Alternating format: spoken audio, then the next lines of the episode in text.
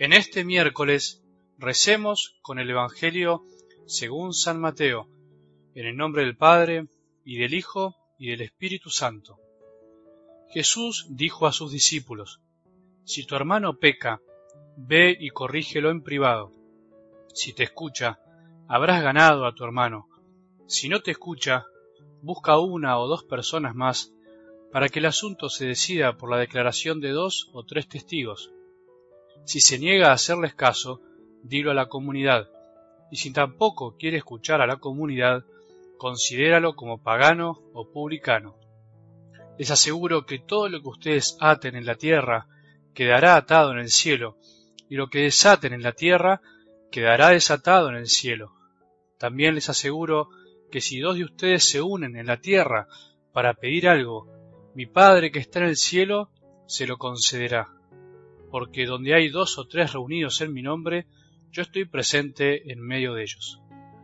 Palabra del Señor.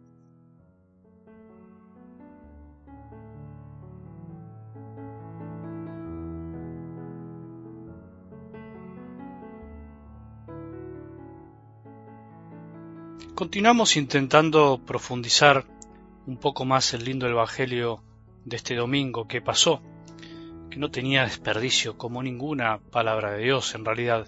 Todo es alimento, a todo se le puede sacar el jugo una y otra vez. Decíamos que Jesús a veces nos obliga a navegar solos, junto con otros, pero sin él en la barca y pareciera que se esconde, que se hace como un fantasma, que no le interesa, que nos hace cargo de nuestra vida y la vida de la iglesia. Pareciera que le gusta que andemos con mucho viento en contra. Pero sabemos por la fe que no es así, que en el fondo de este relato tan maravilloso se refleja de algún modo la pedagogía divina, el modo que tiene Dios como Padre junto con su Hijo y el Espíritu Santo de conducirnos, de guiarnos, de enseñarnos, de corregirnos, en definitiva, de amarnos para que amemos.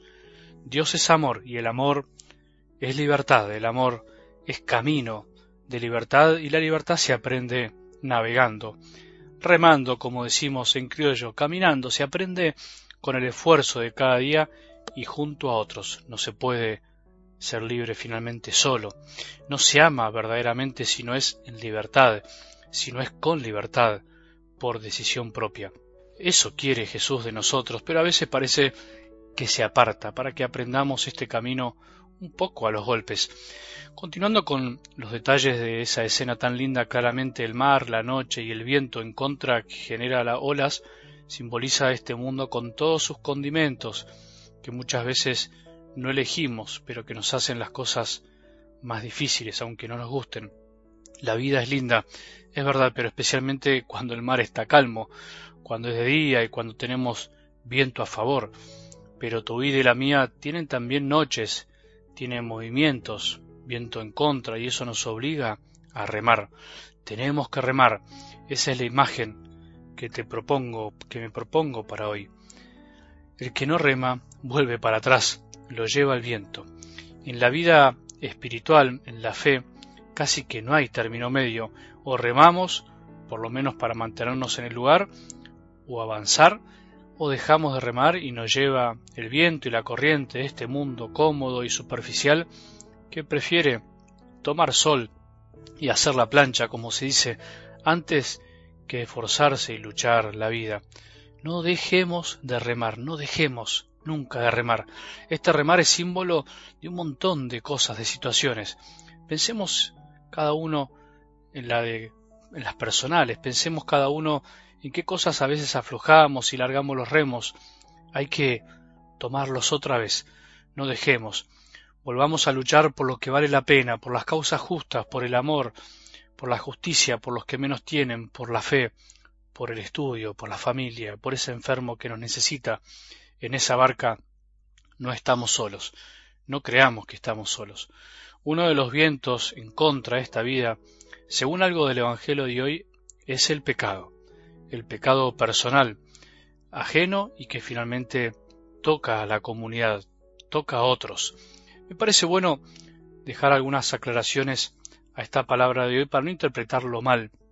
Esta actitud que nos enseña Jesús es la que se llama tradicionalmente en nuestra iglesia corrección fraterna. Y es algo que la verdad hacemos poco en la iglesia y da tristeza o la hacemos mal. Seguro que por miedo, por no querer comprometernos, por no quedar mal o por otras razones, pero tenemos que animarnos a aprender lo que nos enseña Jesús para vivir verdaderamente como hermanos y no como desconocidos, en un lugar donde supuestamente nos debemos sentir y vivir como hermanos. Una aclaración importante es que Jesús está hablando de una comunidad que tiene fe, no de cualquier otra. Por eso la corrección fraterna supone, entre otras cosas, que debe darse en un contexto de fe, de mirada sobrenatural de la vida, en una comunidad cristiana. No es cuestión de andar corrigiendo a todo el mundo por ahí, a los que están pecando sin darse cuenta. En ese caso no nos alcanzaría el tiempo ni la vida y además también nos estarían corrigiendo a nosotros continuamente. Esto es muy importante. Por otro lado, Jesús dice si tu hermano peca. No dice si tu hermano hace algo que no te gusta, si tu hermano no te cae tan bien, si tu hermano no es tan simpático, si se equivocó sin querer. La condición para corregir a otro es que peque, o sea, que transgreda objetivamente y libremente, libremente algo de la ley de Dios, y que esto esté afectando a una comunidad de fe, no a mis gustos personales o movidos por los chismes de otros o movidos por nuestras pasiones desordenadas. Para corregir fraternalmente o ser corregido se necesita por eso primeramente ser humilde y eso no es fácil. Nunca tenemos que corregir enojados porque en general estaremos más movidos por nuestros intereses personales, por nuestro ego, que por los del Evangelio. Por eso solo alguien que tiene vida de oración y vida espiritual profunda y es paciente puede lograrlo verdaderamente.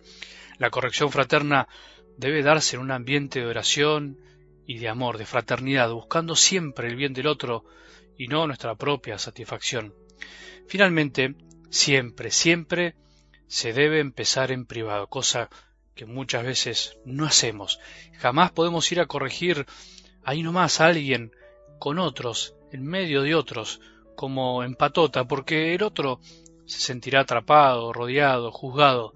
Por eso Jesús plantea un camino que va lentamente, paso a paso, creciendo en la medida que la otra persona no quiere cambiar o se encierra y no quiere entrar en razón.